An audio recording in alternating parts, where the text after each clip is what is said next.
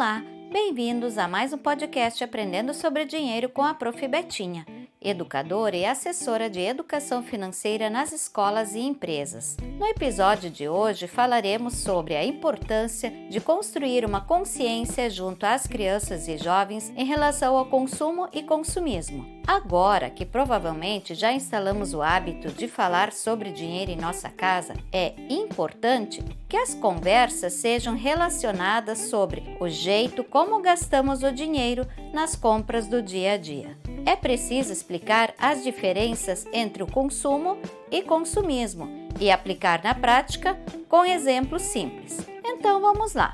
O consumo está relacionado a comprar o que realmente precisamos para a nossa sobrevivência, principalmente os alimentos, e ao mesmo tempo também são essenciais os diversos materiais para a higiene do nosso corpo e para a limpeza de nossa casa. Já o consumismo é quando acumulamos ou compramos certos produtos pela nossa vontade, como doçuras, lanches ou brinquedos, sendo alguns deles dispensáveis ou até desnecessários. Então, vamos conferir leite, ovos, fruta, carne, creme dental, sabonete, papel higiênico, detergente são produtos de necessidade e que não podem faltar. Já alguns produtos como salgadinhos, balas, sorvetes, jogos, figurinhas podem ter um limite na hora de comprar, ou seja, sem exageros. É importante explicar que cada produto que compramos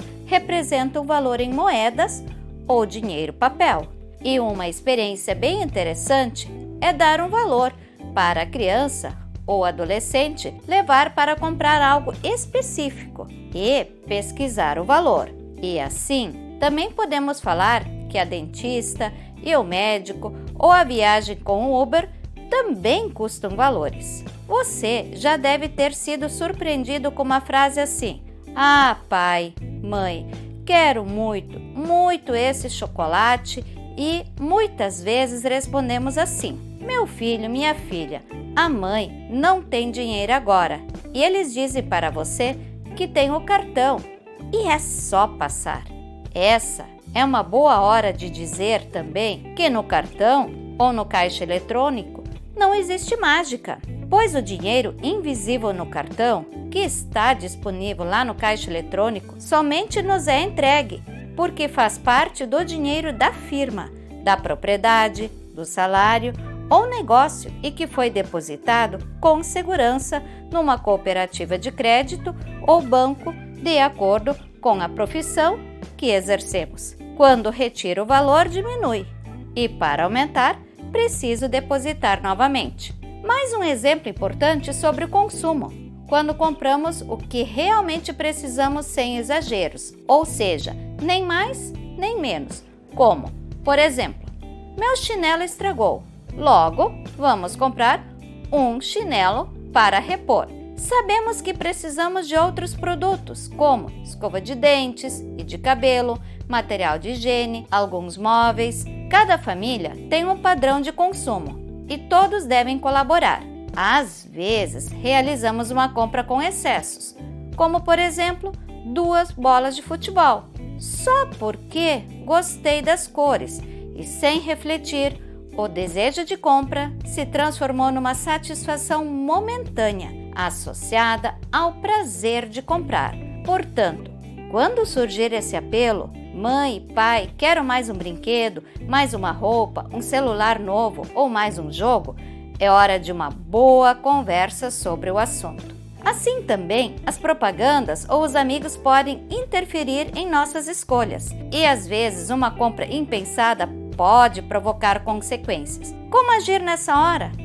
Pense que em alguns momentos só se compra para os filhos estarem igual aos amigos e às vezes até nem usam tal roupa ou brinquedo. Logo, percebo que meu filho está indo na onda. Então, será que nunca podemos pedir nada? Como faço? O ideal é, ao pedir aos pais, refletir se realmente você precisa disto e se é uma boa hora para fazer este pedido verificar os brinquedos que tem e nem brinca. O importante é conferir se já tenho aquele produto que quero, pesquisar também quanto custa e só então comprar. Seguem três dicas para fazer melhores escolhas sem excessos na hora das compras. Primeira, não precisamos comprar tudo o que vemos em propagandas ou que os amigos têm.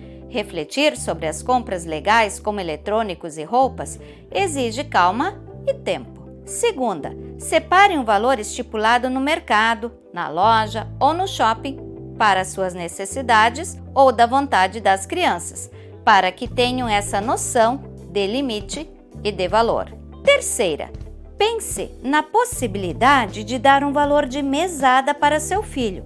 Assim, ele ou ela podem gerir seus gastos e reservas. Um detalhe interessante pode ser a solicitação do cupom fiscal ou a nota, onde fica o registro do gasto para anotar no caderninho. Aplique as três dicas e realize experiências na infância e adolescência. Senão, os gastos supérfluos podem aumentar no futuro e ficará difícil recuar. Lembrem sempre: viver com responsabilidades e sustentabilidade quando o assunto é dinheiro é muito importante. No próximo podcast Aprendendo sobre Dinheiro, falaremos sobre isso. Até lá!